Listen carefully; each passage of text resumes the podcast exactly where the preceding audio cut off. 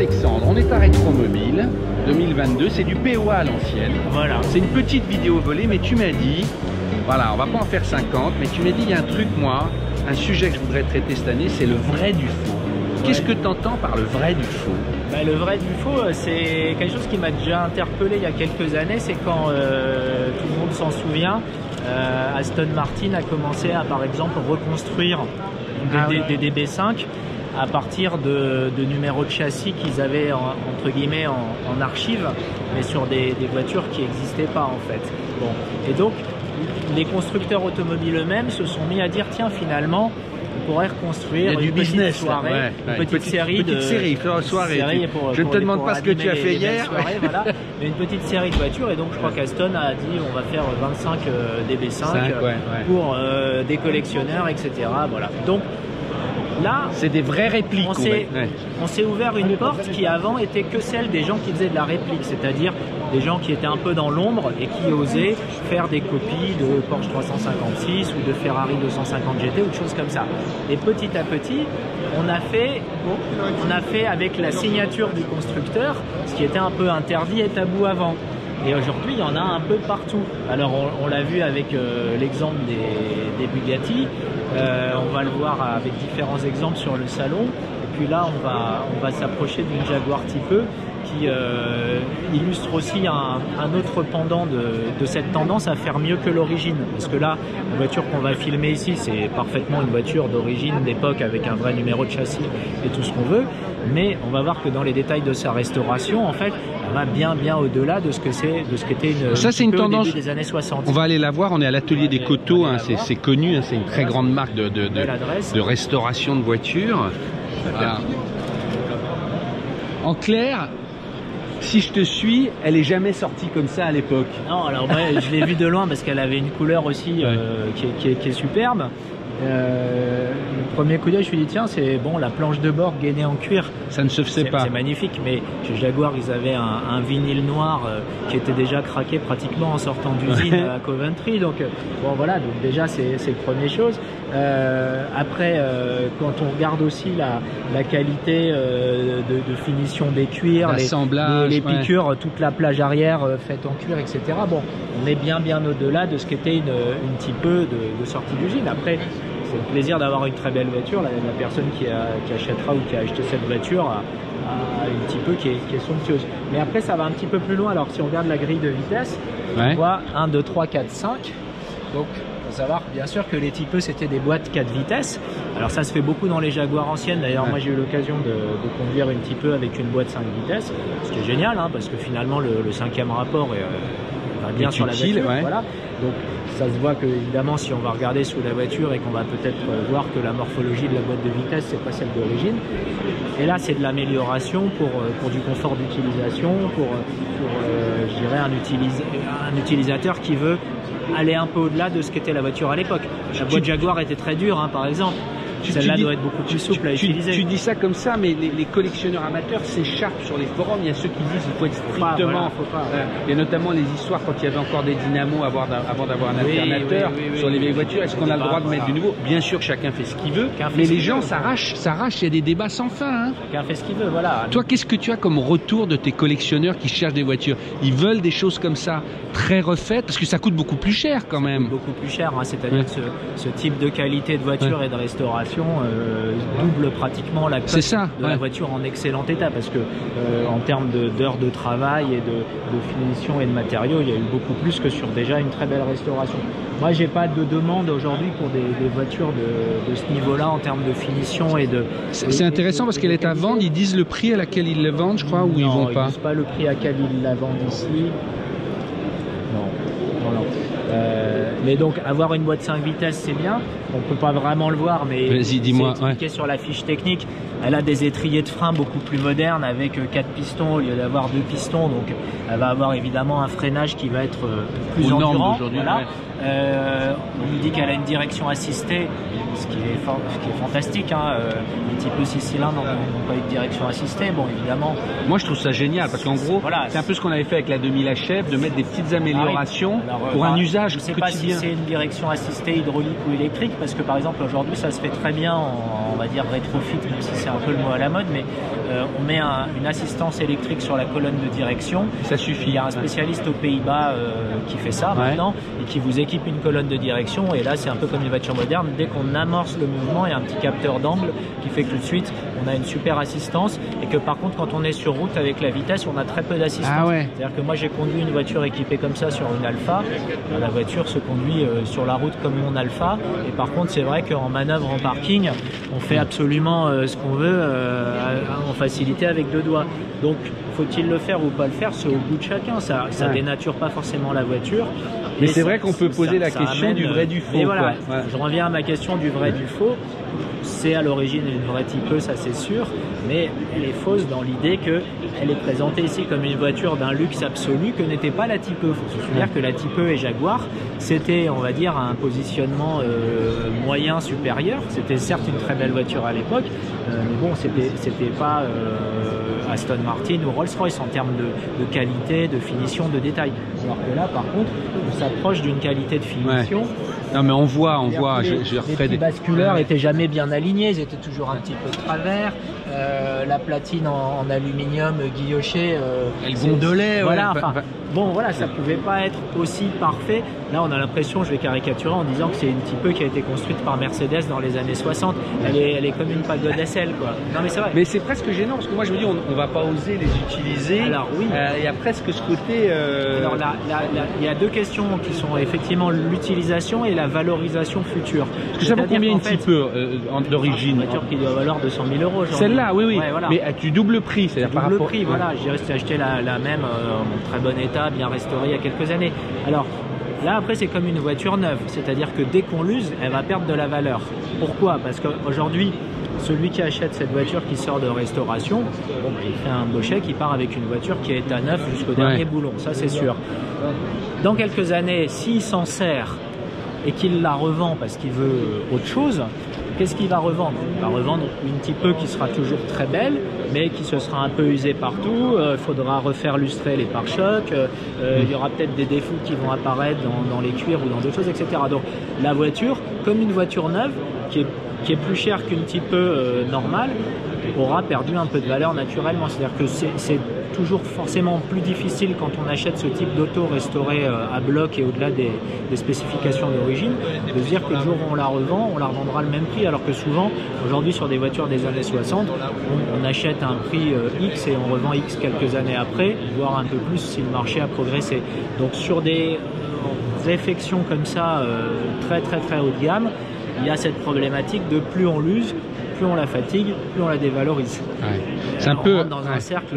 Alors que si j'en achète une d'origine bien restaurée, etc., elle, celle-là. lui ajouter 20 000 km et en prendre soin, et dans 5 ans, elle sera elle toujours pas perdu. belle, elle n'aura pas perdu de valeur, logiquement. Alors que celle-là risque, risque. On, est bien d'accord, même si le phénomène a changé parce qu'il est en train de se, de rentrer euh, dans les normes, ça reste des toutes petites séries. Enfin, c'est pas le gros du marché aujourd'hui parce qu'il faut beaucoup d'argent.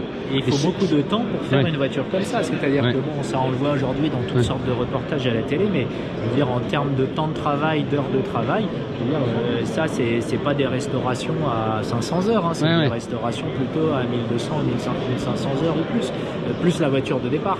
Je ne pas, je sais pas comment elle était au départ ici. la donneuse quoi. alors, et alors l'autre aspect intéressant de ces choses-là, c'est que souvent c'est aussi fait sur commande, c'est-à-dire que oui, c'est ça. Quand on regarde dans le détail, je ne sais pas le dire aujourd'hui, mais je ne pense pas que la voiture ait pu sortir d'usine avec ces couleurs-là qui sont Ils ont été demandés. très chic, qui sont très choisis sur des nuanciers, etc. Mais on a souvent des teintes, bien sûr, carrosserie qui sont conformes à l'origine, mais après, on se fait un peu de fantaisie sur le choix des cuirs, sur le choix des couvre-capotes, etc.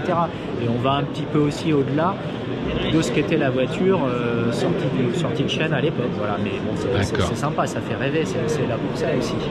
Alors dans le même ordre d'idée, tu m'as dit je veux t'emmener chez Lamborghini parce qu'il y, y, a un truc exposé qui te, qui te plaît. Allons-y.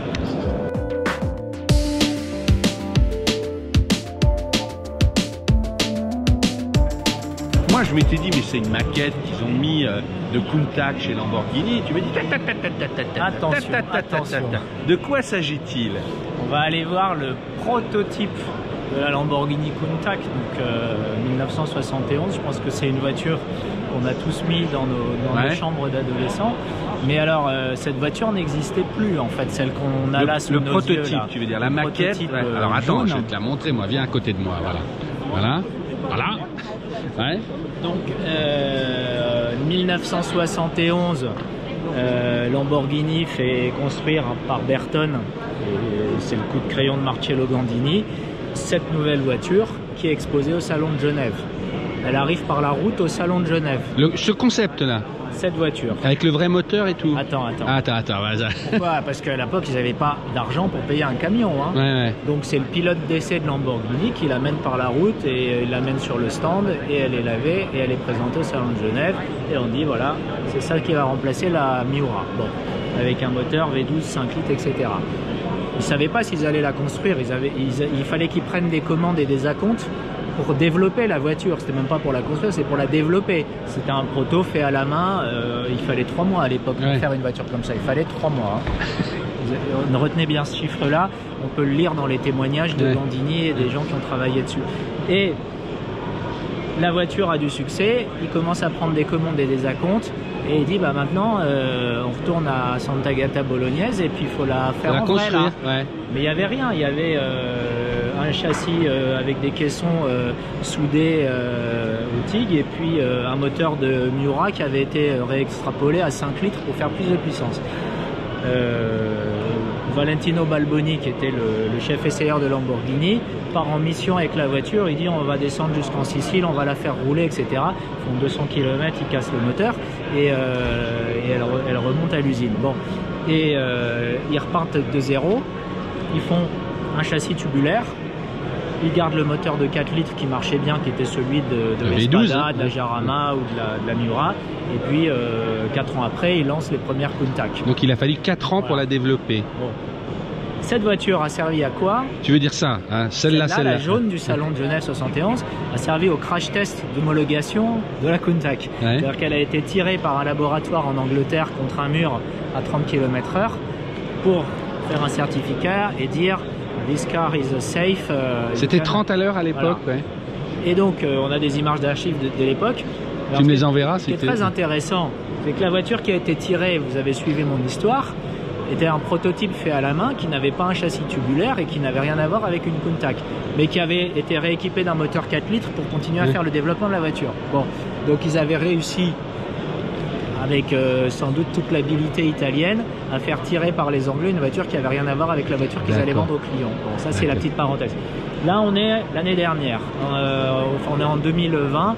Lamborghini commence à réfléchir. euh, il va y avoir l'anniversaire de la Countach 2021. Donc, ils ont un collectionneur suisse de Lamborghini qui dit Moi, je veux refaire la Countach de 71. Et donc, avec Polo Storico Lamborghini qui expose ici euh, ces deux voitures, ils se mettent en tête de donc reconstruire une voiture qui n'existe plus, dont il reste que des archives. Alors il reste des plans, il reste des tracés, il reste des choses. Il faut savoir qu'à l'époque, ils travaillaient bien sûr les voitures euh, sur des, des maquettes en bois ou en clé, et après ils avaient des grands plans à l'échelle 1. Sur les murs, ouais, ouais. Lamborghini a gardé, Berton a gardé dans ses archives beaucoup de ces choses-là. Donc ils ont recréé une voiture qui n'a pas les côtes, hein. elle, est, elle est plus grande, elle est plus large, elle ressemble beaucoup à la Countach de Chery, mais il y a beaucoup de différences même de dimension, elle est plus plate. Et ils ont refait ça évidemment à partir d'une mécanique Lamborghini, de suspension Lamborghini, etc. Voilà. Donc là, on est à nouveau dans une fosse avec la bénédiction du constructeur, puisque c'est Lamborghini qui a construit la voiture avec les artisans de, de la région. Et puis pour, euh, pour la commande d'un. Mais donc c'est au collectionneur ou c'est à la marque maintenant c'est au collectionneur en fait. D'accord. Alors euh, on nous dit qu'il y a eu l'équivalent, je crois, de, de 1500 heures euh, de travail. Mais elle est tournante quand même. Elle est fonctionnelle, il y a des petites vidéos sur YouTube, on la voit euh, rouler. Bon alors elle n'a pas le tableau de bord fonctionnel, mais la voiture d'époque n'avait pas de Ouais. tableau de bord fonctionnel puisque c'était une voiture de salon euh, dynamique mais, mais pas terminée.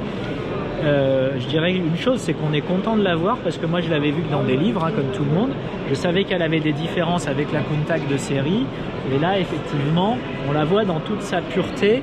Euh, C'était les photos presse de l'époque. Il y avait des mannequins avec des robes en soie Ah, violette énormes. On les a tous vus dans des bouquins. Ouais. Voilà, c'est assez génial de pouvoir la, la voir. Ça m'empêche pas de dormir que ça soit une fausse. Je dirais, voilà, c'est une belle histoire. Merci Alexandre. On va filer chez Bugatti. Je dois juste faire un saut parce que j'ai rendez-vous avec euh, Guillaume Filet, qui est directeur de la compagnie du Midi de chez Nénette. Et figure-toi que j'ai dit une ânerie, enfin une la fameuse Nénette sur un essai de Renault 17. J'ai dit que je trouvais que les, les nénettes marquaient maintenant qu'il y avait trop de nénétoles. Et il m'a expliqué pourquoi que c'était pas. Voilà, c'est un peu une bêtise parce que ça dépend, elles sont toutes faites à la main. Enfin, il va nous l'expliquer, je lui ai promis qu'il va venir réponse. Allez, on va le voir. On le retrouvera tout à l'heure. Donc nous arrivons et nous allons retrouver Guillaume Piévet. Bonjour Guillaume, vous allez bien? Bon, Guillaume, que n'ai-je dit Que n'ai-je dit sur cette vidéo de la R17 Qu'il y avait trop de nénétoles. Vous êtes le patron de la compagnie du Midi, le président. Oui, tout à fait. Et vous m'avez appelé. Alors expliquez-moi en me disant, mais non, mais je vais vous expliquer la nénette. Ah, effectivement, ce que je voulais euh, expliquer, c'est que la nénette, euh, donc c'est un produit qui a été créé en 1947. Euh, la compagnie du Midi l'a reprise en 2013. Et la, méthode de fabrication de la nénette n'a pas changé. Que Depuis 1947. Chaque nénette est fabriquée une par une, de manière artisanale. Donc il y a principalement deux il y, a trois étapes. Il y a une première étape sur un métier à tisser qui date, euh, qui date de l'époque. Ça se trouve à Nice, hein, ça dans, se trouve à Nice, à dans les Alpes-Maritimes. C'est des petites mains qui les font et voilà, qui ont vu la vidéo. Voilà, il y, a, vraiment des métiers à tisser. C'est fascinant de voir les métiers à tisser euh, fonctionner. Donc euh, voilà, qui, qui, c'est un métier qui va permettre avec les fils de coton de, fabriquer la frange. ensuite, il y, a une, étape de, de, couture et ça, c'est vraiment fait manuellement nénette par nénette par les couturières euh, de, notre site de carrosse. Et ensuite, il y a l'imprégnation, qui est le sujet que vous voilà. évoquer. Moi, je vais vous en mettez trop, ça Et on m'a dit, mais c'est normal parce que elles sont faites, on imprègne à la main. En fait, chaque nénette est imprégnée à la main, euh, et donc euh, il peut arriver que certaines nénettes, on les imprègne un peu trop, par exemple, parce que c'est fait à la main. Il n'y a pas de, voilà, il y a, il y, a, il y a, une méthode qui a été mise en place.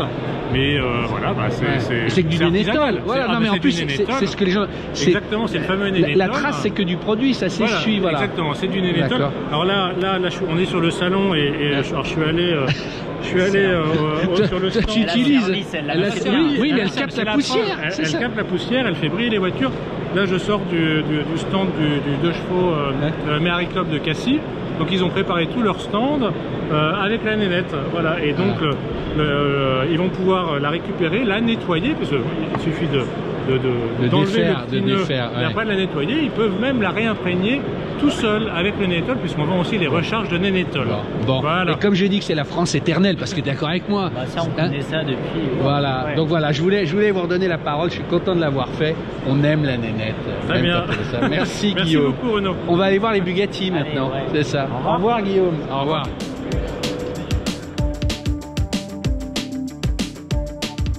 te suis, on arrive chez Pur Sang, je crois que c'est là-bas. Oui. Donc on disait un Argentin très connu qui, fabrique des Bugatti.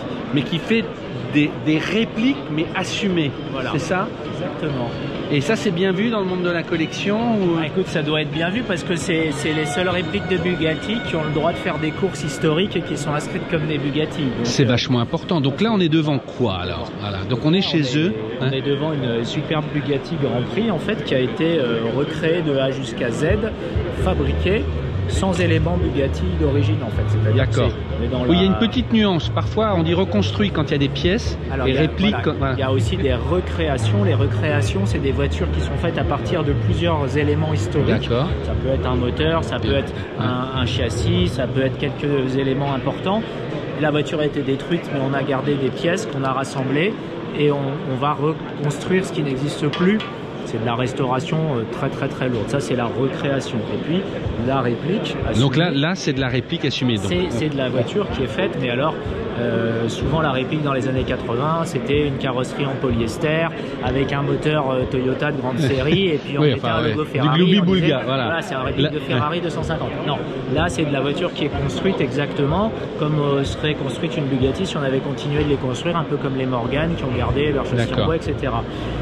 et ils respectent toutes les codes d'origine ah, d'époque, la façon dont c'était construit. Tu nous disais, ça va très loin. donc euh, les roues sont faites exactement pareil, les panneaux de carrosserie sont faits à main, tout est fait à la main là-dessus. Hein. Je veux dire, c'est de l'usinage euh, vraiment euh, artisanal.